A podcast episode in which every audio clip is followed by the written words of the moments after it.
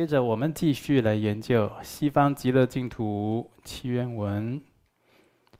今天的进度呢，就是看仪轨，近离远近无别故，我以三门敬顶礼。好，在《广大有五经》这部典籍，它有讲到，具有福德者。亦成诸所愿，就是一切积累资粮的法门，全部都可以包括在七支供养之中。我们在修很多密宗的本尊仪轨，里面都会唱诵七支供养文，或者称作七支忏悔文，也有做。七支供赞之说，那总而言之呢，这是相当殊胜。如果一个修行的过程中，他具足七支供养文里面的实修次第啊，他就圆成了成就佛道的资粮。也就是说，反过来说，你怎么知道你这个修行的方式？能够成就无上佛道，也就是能成佛呢？你怎么知道你这样修能成佛呢？你的内涵过程的实质证据在哪里？就是七支供赞、七支供养文，所以这是无比重要的。呃，在金刚圣也有修诵七支供养文呢，而当下发愿随喜受菩萨戒。哦，这样的一个传统，所以这七支供养文呢，是我们必修。当这我们在献这个曼达的时候，呃，很多呃这个派别在献曼达的时候，呃，左手啊就是拿着曼达牌，右手用掌根啊，还有这个小小手臂啊，去搓去亲近这个地基。搓这个曼达盘，那个时候很多念百字名，那也有就是念七支供赞的，所以这就是积聚广大的福德资粮啊，福慧二资粮，成就无上佛道，你必须具足的内涵。如果你修着修着，不知道我现在修行啊，它是有没有越来越趋向无上解脱道，有没有跟佛德佛行相应？你只要检视自己身语意，二六十中呢，有没有与七支供养文的内涵相呼应就好了。你说我做这个行业，哦，我现在有婚姻生活，我现在在国外，我现在修行的时间只有一点点，或者我现在给我规划的这个生活作息啊，它到底有没有越来越靠近解脱成就？你就对照自己有没有七支供养的内涵，就可以知道了。哦，吉天菩萨云：“因傲慢，因傲生慢者，将复恶趣道。”就是这里这句话，吉天菩萨说的了啊。吉天菩萨呢，讲这句话，主要是要凸显傲慢。产生的极大的过患和恶业，就是要我们警惕、敲响警钟，对治自身的傲慢。这傲慢心很强的人，非但不能往生净土，反而会堕入恶趣。我们一般讲到净土法门，或者是显教的念佛往生西方极乐的法门。读过很多大圣的典籍，佛陀都慈悲的有开示道哦，乃至啊有这个深重的恶业重罪的人啊，临命终临命终的时候遇善知识啊为他开导，然后呢发露忏悔，你一心忏悔呢，甚至都可以带业往生西方极乐世界。大家听到这天大的喜讯以后啊，几乎啊。就是自废武功的很多，哎呀，听到这喜讯，糟了，哦，太好了，反正怎么样，我也没有杀父亲，也没有杀母亲，也没有杀罗汉，也没有破和合僧，也没有出佛身学。而甚至这样的人都有机会往生到西方极乐世界的，我何况我没做，我平常也吃素拜佛，我也想去极乐世界啊，所以我应该往生西方极乐世界是没有问题的。这就是说，你听经教，听很多的法义教授，没有融会贯通所产生的单方面一厢情愿的认知。在这里，济天菩萨讲了。哦，他说：“你不对治傲慢、我慢，你不但不能往生净土，反而要堕入恶道啊！所以，为了摧毁我慢，必须要以顶礼、礼拜三宝来对治自己的我慢。所以，大圆满前行五加行，它其中一个内不共加行呢，就是大礼拜。”大礼拜呢，就是专门我除了要来积资净障以外，我专门要来对治傲慢。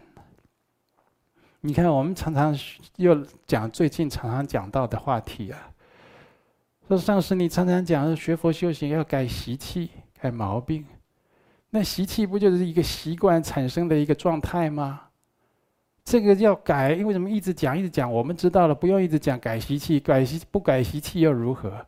这里讲得很清楚，不改习气，你将堕恶道，你将没有办法解脱，你将继续六道轮回啊！习气毛病是如此之重要，你不对治它是不行的。各位同学，你在修的时候再不改习气，你说我这我这个人也没什么，我就是比较贪心一点，野心比较大一点。哦，我这里就是脾气坏一点，嗔恨心强一点，或者我这人就是哦比较骄傲一点，比较我慢一点。我跟你讲，光这些啊，你大概就要在恶道里面了。这些东西就好像你在说，我这也没什么，我身上也只不过是有癌症，啊，我身上只不过有什么样的什么病毒，我身上也只不过的有什么新冠肺炎。这你好像就在讲这样的话，这些这些重症、这些病毒会摧毁你啊，会让你的健康甚至寿寿命啊出现极大的问题。那这就是你在学佛修行不是一样吗？你看你的你有身上有这些贪嗔痴慢疑这些业习，你没有去对治是不行的，所以他必须有这些法门来对治这些习气毛病。所以在这个大圆满的五加行里面有大礼拜的法门，很多在同修在修大礼拜的时候，好像是说啊，我又被罚了，我又被罚拜佛了，好、就是那个一拜两拜拜拜的，因为我们道场很多地方都有，我有时候我们道场有监视器，我一次可以看到很多道场啊，那个大礼拜的人都在那边，哦，觉得大难临头。今天还有几百拜，啊，有的拜一拜就在休息，就在那边三七步了，这样子。呵，我以前讲过一个，哦，一个公案，一个，一个，呃，一个一个人不切，啊，他的上师已经圆寂了，然后他在跟，啊，跟另外一位上现因现在的一位老的仁波切在讲，哎呀，他以前年轻的时候。哦，他的上师晚上都不捣蛋，呃，就是打坐都没有睡觉的啊、然后呢，他上师在打坐，已经已经到了休息的时间，就不让他这个做徒弟的休息，就要去拜佛大礼拜。那么大礼拜都要用木板铺在地上，在那边滑，对不对？啊都会但木板不会完全的贴平，总会发出一点轻微的哦木板磨到地面上的声音或者磕碰的声响啊。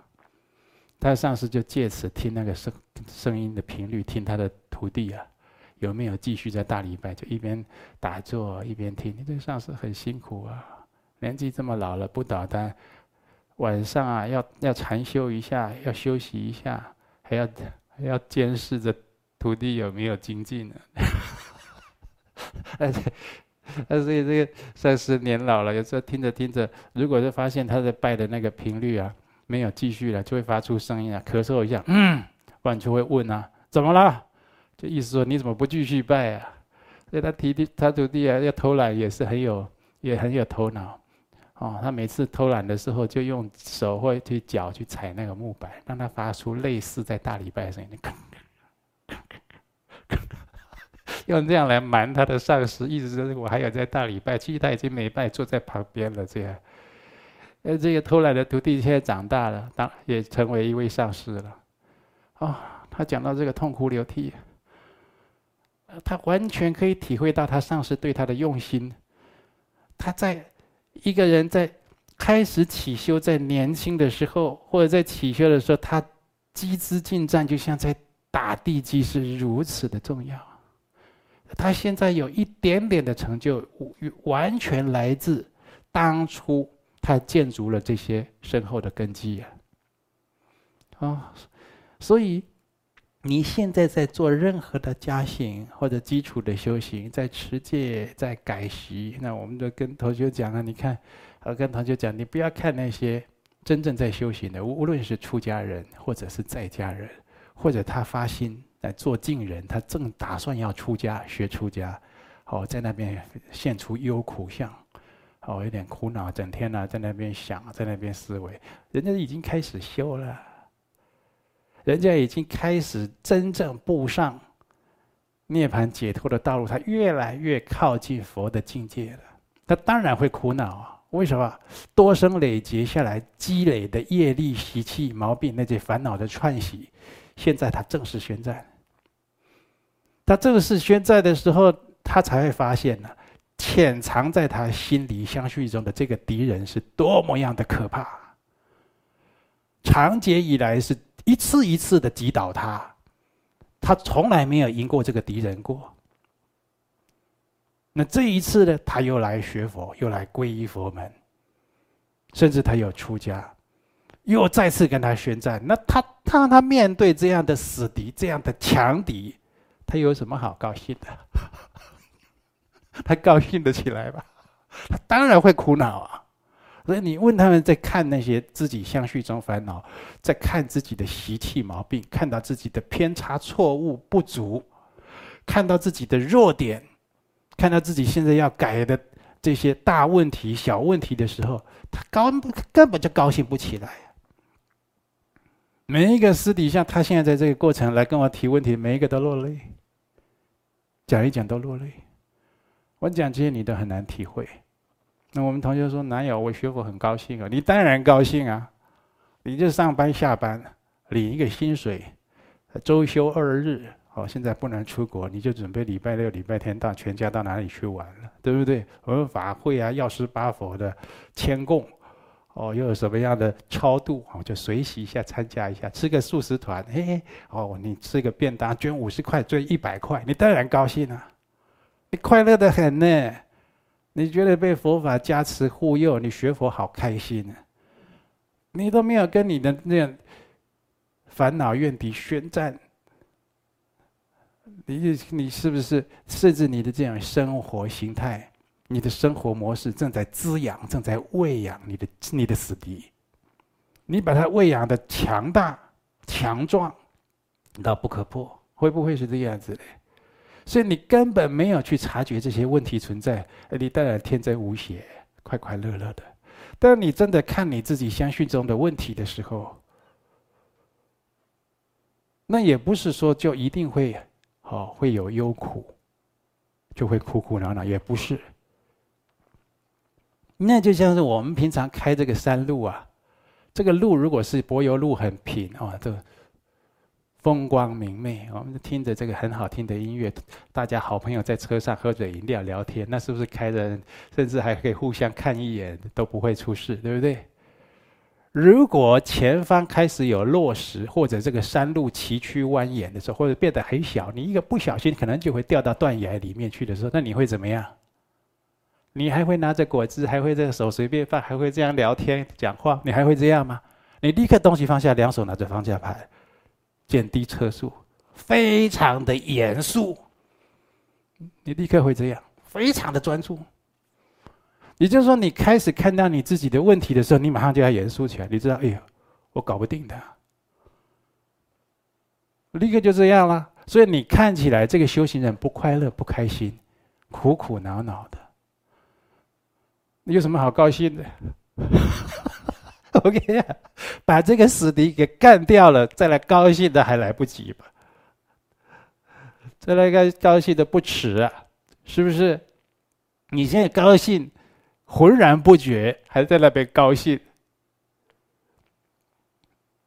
那不是可笑吗？哦，所以话讲回来，对治自己相续中的烦恼，它是多生累劫被我们强化坚固的这些恶业串习，这是不容易的事情。所以你一定要有一个法门来对治它。这傲慢心呢，它会毁掉你很多的功德。在道场担任执事，无论你是放生主任、印证经会主任，哦，任何功德小组的这个功德领导人，哦，联络人也好，副联络人这些执事。当你在承担这些佛度佛事道务的时候，你可能影响五个人、十个人、二十个人、一百个人，乃至于上千人。他们所行善布施的这些功德，都跟你息息相关。你如果把这个事情做好，你保全了这些人的善行，延续了这些人的慧命，你等于是他们一个大的助缘。那你有功德，所以很多来学佛的同修，在道场，当你有真实稳定的发心，我会请你担任道场的执事，就是这些功德领导人，让你担任联络人，担任辅导员，哦，担任这个会长等等，哦，放生主任、印印证经会主任，让你担任这些，不是代表你已经修好修成了。这是一个特别的修行开始了。你在担任这些佛事道务的过程中，你会别人特别比别人特别的辛苦，付出特别多的心力、劳力承担。你会吃不好，睡不饱，甚至晚上人家都睡觉了，你还在那边统计、登打、反复检查。啊，你有一些，还有一些这个同修了，他都不不按照规定啊啊，比如说来捐款啦，已经过期了，他就说，哎，过期了再帮我收一下嘛，那对不对？我妈妈最近生病了，帮她做一点功德，拜托了，拜托了。哦，你要又要说好嘛好嘛，要重新计算，重新登打，就要应付这一些很多不合情理的状况。啊，所以在在做这些佛事道务的这些人呢，常常啊。就是有很多的辛苦，他们也都来跟我说：“你说讲这么多干什么？啊，就是要做好嘛，啊，不是说要有功德吗？啊，就是这些辛苦，就才会有功德啊。没有这些辛辛苦，功德从天上掉下来啊，功德是变变出来的。啊，就是这些辛苦才有功德啊。”我为人人，人人为我嘛？啊，你不是想消业比较快一点吗？你不是想累积资粮、修积福德、消业障来快一点？你不是想这样吗？那现在你不是满愿了吗？啊，自己去买一个海绵蛋糕，插一根蜡烛来庆祝都来不及了，对不对？而且你满月了，你怎么在那边苦苦恼恼的、愁眉苦脸？我没有跟你讲消业障的时候，或修积福德的时候，我没有跟你讲，你会很轻松愉快啊。好，躺在沙发上，拿着柳丁汁，里面还有冰块，还吹着冷气，啊，我没有跟你讲修积福德的时候会这样啊。这福是逆出来的嘛，是不是？你咬着牙齿。啊，撑着这心的坚持的，有的时候大家都睡觉了，晚上十一点、十二点，终于电话呀、赖啦、微信啊都不来了，对不对？我们的脑波才开始要平静下来，等到平静下来，可以入睡三点、四点了，是不是这样？甚至有同学他睡不好，我就说：那你现在在做这佛事了、道务的时候啊，你早你晚上大概六七点就要结束，六七点要做一点定课。禅修聊聊天，啊，贴贴膏药啦，推拿推拿啦，啊，泡个澡啦，都可以。就是你要放松啊，八点九点要放松，十点十一点慢慢可以睡觉。你要早一点把这些事情放下来。而且同学跟我讲，他们到十做到十点才停下来。我说不行，十点停下，你他们到晚上十一点、十二点、一点、两点，那个，哦，那个大脑还很还很活跃啊，还在想东想西，那你点怎么睡呀？睡不着了。那第二天一大早，如果又团体生活，他定时定点要起床，又要早课，昨天没睡好，恶性循环，一天一天累积，睡眠障碍就出来了。哦，甚至有的这个忧郁症也就出来了，啊，或者心律不整啦，高血压就出来了，是不是？但是这要调节调节。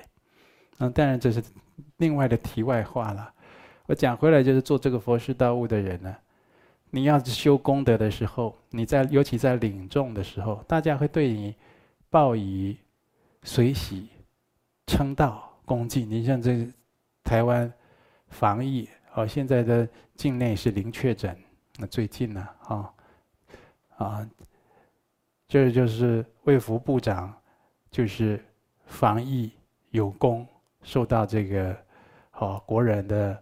推崇赞许，所以他到哪里的时候，这老百姓啊，我就请他吃东西啦，谢谢他啦，给他送花啦，送一些礼物啦，谢谢你把这个防疫做得这么严谨，让我们国人现在可以，好就平安健康的过着这样的生活，是不是？哎，你做这个佛事道务也是啊。无论你是收功德款，你是放生的，你是印经的，你是这个素食馆的素食团的。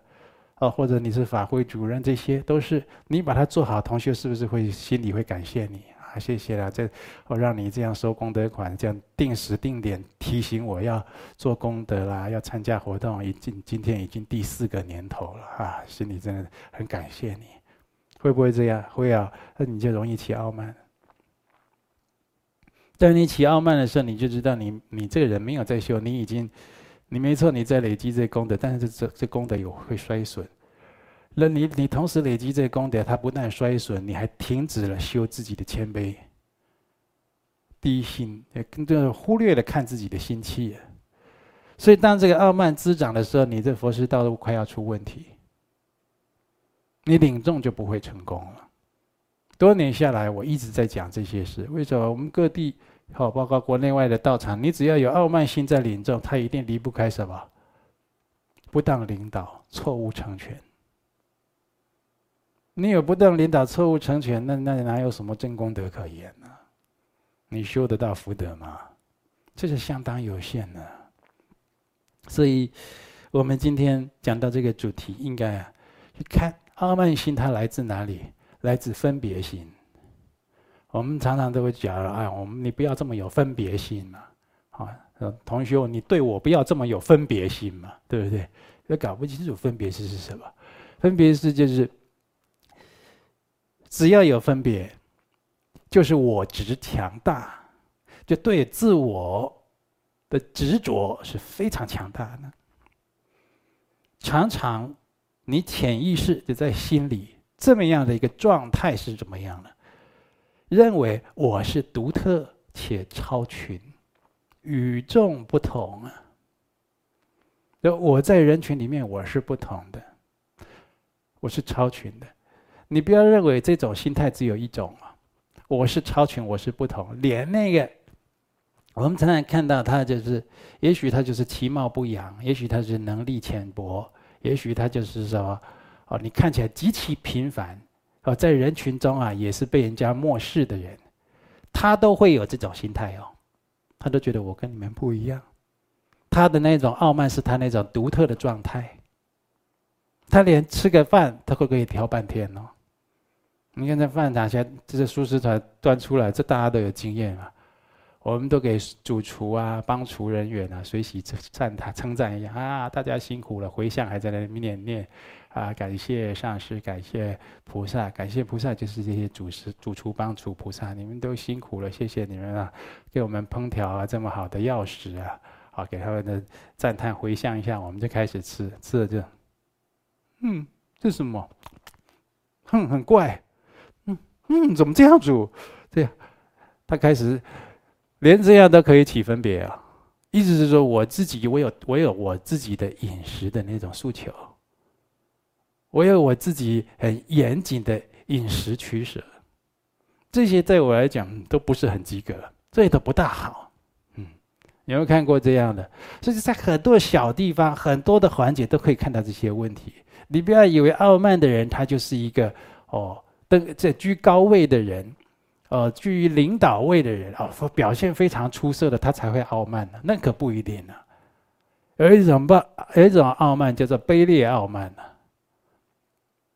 呃，这个当然今天不讲到那边去了，啊，反正我执强大有很多种形态，啊，你认为你自己跟人家不一样，甚至是超群的了。你如果是这样子的状态，你今天听到了，你这辈子不知道还有没有机会如此正视这个问题。我劝你今天开始起修，跟你的傲慢心宣战。为什么？因为这个傲慢心会让你错失很多的机会和殊胜的法缘呢，是你不知你自己不知道而已啊。你去学佛，真的一个。名师，他自己哦，有经过拜师、求学这个过程，修着修着自己做师傅了，做上师了。他在收弟子的时候，你如果遇到这样子的上师啊，那你就去小心一点了。他完全知道怎么去暗选贤良啊。这个人是不是贤良之才啊？你逃不过他的法眼。就算一时不明显，他也会给你，哈，正考、逆考、颠倒考，让你现行。为什么要唯以授是传授你佛法、续佛慧命或者弘扬佛法，甚至住持佛法的重责大任，他要我的，他要托付给你，那当然不能随便的人了。是不是？我们讲这出家学佛就好了。这个人来出家学佛修行，这个人要出家学佛修行，我们都是随喜希望他能够出家啦、梵行成功啦、成就道业啊、哦住持佛法啦、传扬佛法，但是这大原则都是永远不变的。但是唯识的来讲，是任何人都有这个福报出家修行啊，任何人都有嘛。任何人都可以敬仰、倾慕出家这种梵行高远、这种哦去向无上解脱道的学，任何人都可以敬仰。但是他自己有没有福报？有的现在就有，有的时候那个福报还没有具足，有的时候现在是没福报的。那就是说，你看我们读了很多的大圣经典，里面都讲到成就一个人出家的慧命的，那有多无上、多殊胜的功德。没错，但是话反过来讲，你手上有一颗稀世珍宝，这颗稀世珍宝啊，它的宝光啊，可以满足你一切所愿，而且这个宝光照别人的时候，可以解决别人的痛苦。你会把这个稀世珍宝随便给一个人吗？你一定会深思，我要把它给谁才是最恰当的？你会不会给了一个等一下这个宝这个稀世珍宝就在当铺的人呢、被他换了八百块，这么殊胜的稀世珍宝，轻易就给你啊？你就是今天你可能是王阿桃，可能你可能是李大明，对不对？那今天你要来见我，你来学佛。你就说你手上那颗稀世珍宝，我要，我要这颗稀世珍宝，我一生将送将受十方供养，人将尊我为法师。你知道我们这个寺庙道场啊，在开这个建设会议啊，都开到什么程度了？将来我们寺庙的法师啊，哦，他圆寂了以后，哦。他的法号要刻在什么地方，在寺庙的什么地方，我们都开到这个地步去了。啊，包括也就是说，你来的时候，你从现在开始出家，到你以后百年寿终以后啊，我们都给你想好的，供养照顾你一辈子，尊你为法师。你说他是不是一个无价珍宝？然后呢，你这一生，你将可以尽情的修学佛法。这随便给人家呀？哪那么简单啊？是不是？你看，这就是要有他懂得宝的人，他懂得珍惜的人，他懂得就是哎呀，我这不是捡到宝，我这多生累劫生死流浪，我走到这一步，那大概也就是这一世要修回去了吧？你如果没有这种觉知，没有这种因重心。那真的就是不相应，那显显得这个福德的因缘呢，暂时还不不够具足了。嗯，话说回来了，好，像这一类的这些法缘，哦，或者是真实解脱的殊胜的这种法缘，可能因为你的傲慢心，你就错过掉了。一个名师善善智，他看你这样啊，他不会告诉你的。那个修行是什么？你在佛陀的时代修行是什么？我们从佛陀住世的时候到现在两千多年了，两三千年了。佛陀他就是证了无上正等这个正觉，他有这种涅槃的真理。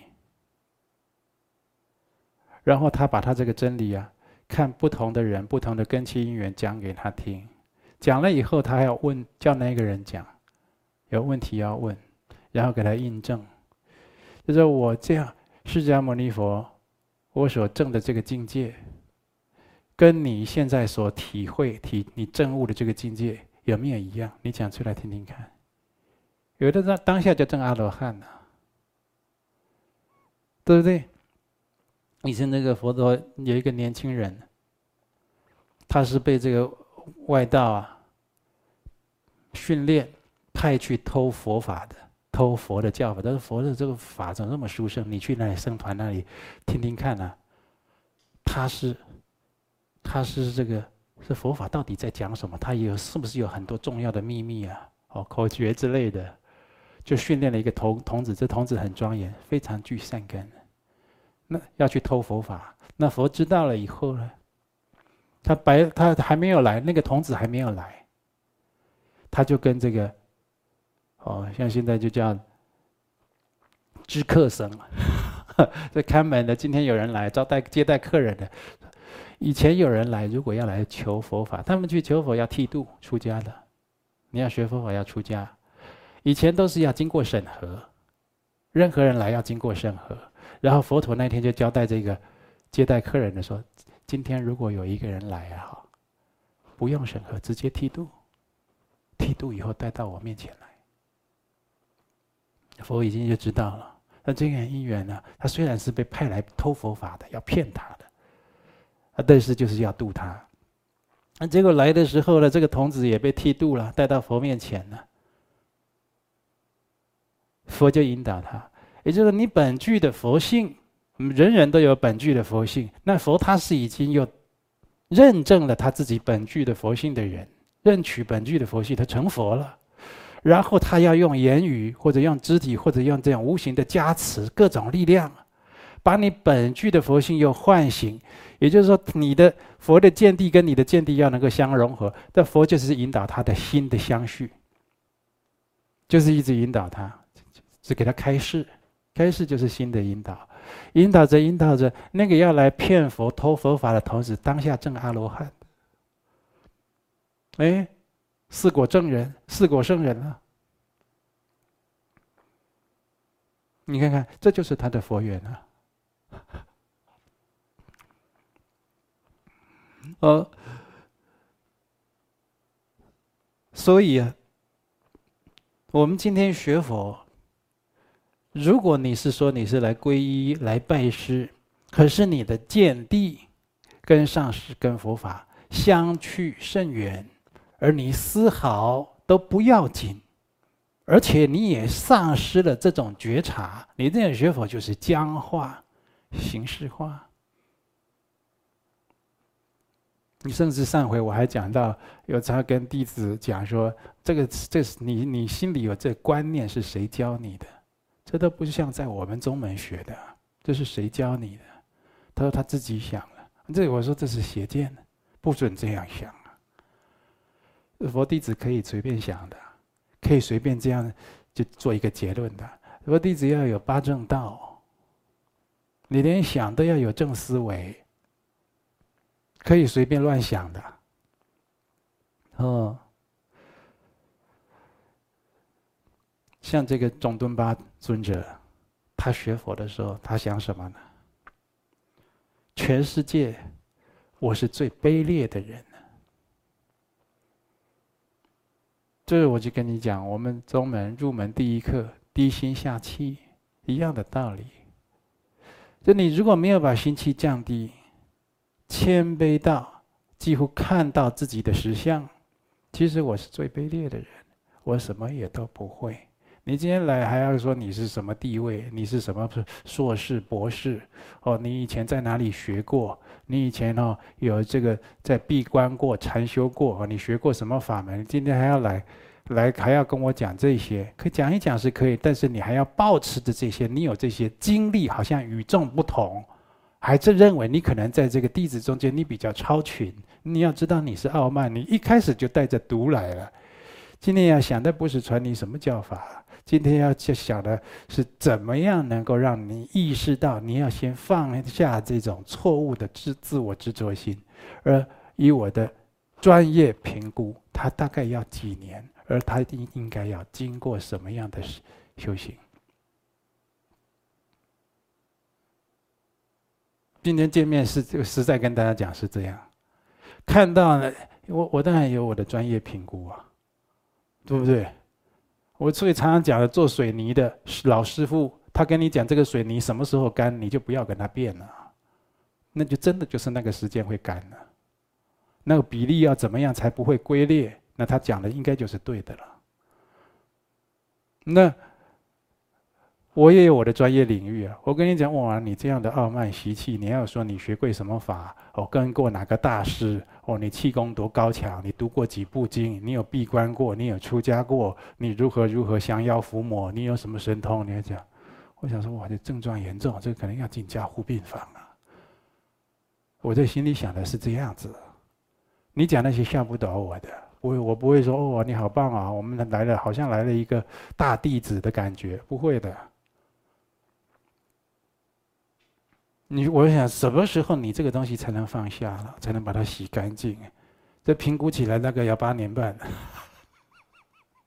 如果八年半 你待得了这么久，都还不一定啊。所以你还会问：那上师，我跟你的缘是深厚还是浅薄啊？你说的是深厚还是浅薄？这根本没办法回答呀。我说你到哪里去打滚，滚的一身什么色彩都有啊，什么味道都有啊。你是要来做佛弟子，还是要做老魔头啊？我看不清楚。所以你看中，中宗敦巴尊者说：“全世界我是最卑劣的人。”他是要这样的。像我们在这个上上师五十法里面呢、他讲的这下人心、狗犬心，对不对？狗犬想啊，把自己当狗犬一样。当然不是像狗犬一样的、一样的这个啊，就是说没。就毫无原则，就是聚很多种诸种过患于一身，不是这样的自甘堕落，而是我们心里啊要非常的卑下，要这样来学习，你才不会错失很多的法缘呢。你看呢，有傲慢心的时候，他去见一位法师。你看我我我接见过多少个多少来参访的人，出家人在家人，什么身份地位的都有，哦，有的是。哦，先送帖子来，再来约时间拜访。有的是私下约见拜访，不想声张的；有的来问病的，有人来问因果的；有人说他他他家里有闹鬼，他有什么隐疾的？你这你看我已经接见过多少的？这个过程中啊，我们想好好跟他讲，有的时候都没机会啊。为什么？他见到我只是一直讲他自己的经历，他有多能，他有多辛苦，他有多不凡。有时候他一讲就可以二十分半小时。这个有的时候我就想着，我再请你喝一泡很好的高山茶，我可能要去忙别的事情了，我没有办法听你讲。对我们各地的会长，他来跟我汇报事情，大概就是两分钟吧，一分钟两分钟。他有一个一个一个分会，一个县市分会的会务。那也是关系的几百人、几千人的会务，我给他回报大概就是，他听他讲就是一分钟、两分钟。我听你讲半小时，你那些听起来我头都很晕的东西，这不行啊！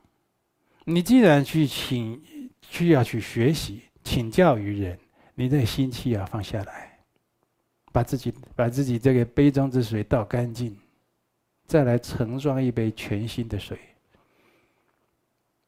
嗯，所以你心里有这个分别心，认为自己是独特的、超群的、与众不同的，你会错失很多法缘。而且想告诉你，可能就是你这一辈子最需要听到的一句话或一番话，你都没听到，你光在那边表现自己、凸显自己就好了。嗯，没有正道神通，没有正他心通的人。你怎么会知道别人的功德？是不是？既然你不知道这个人有什么功德，你怎么可以看清他呢？你怎么可以看清他呢？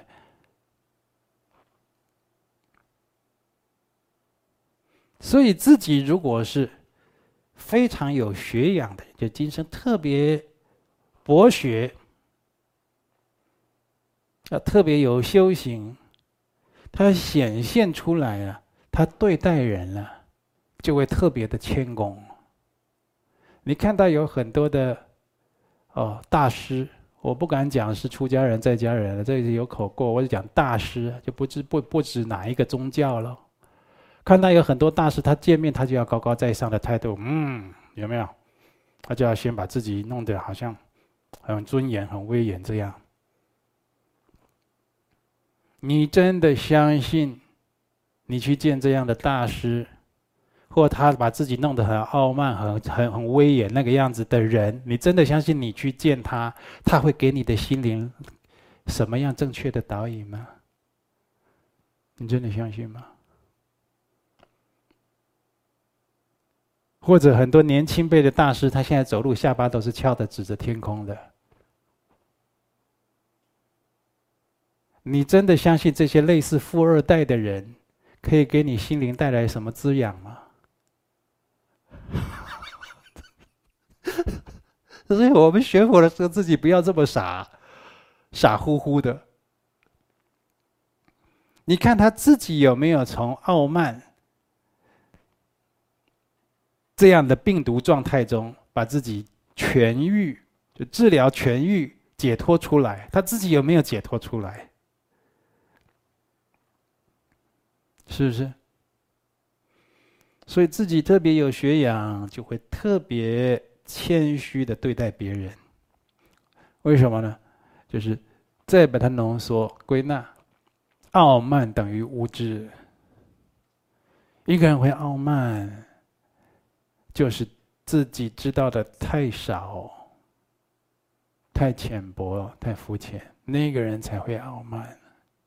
傲慢等于无知。哦，所以啊，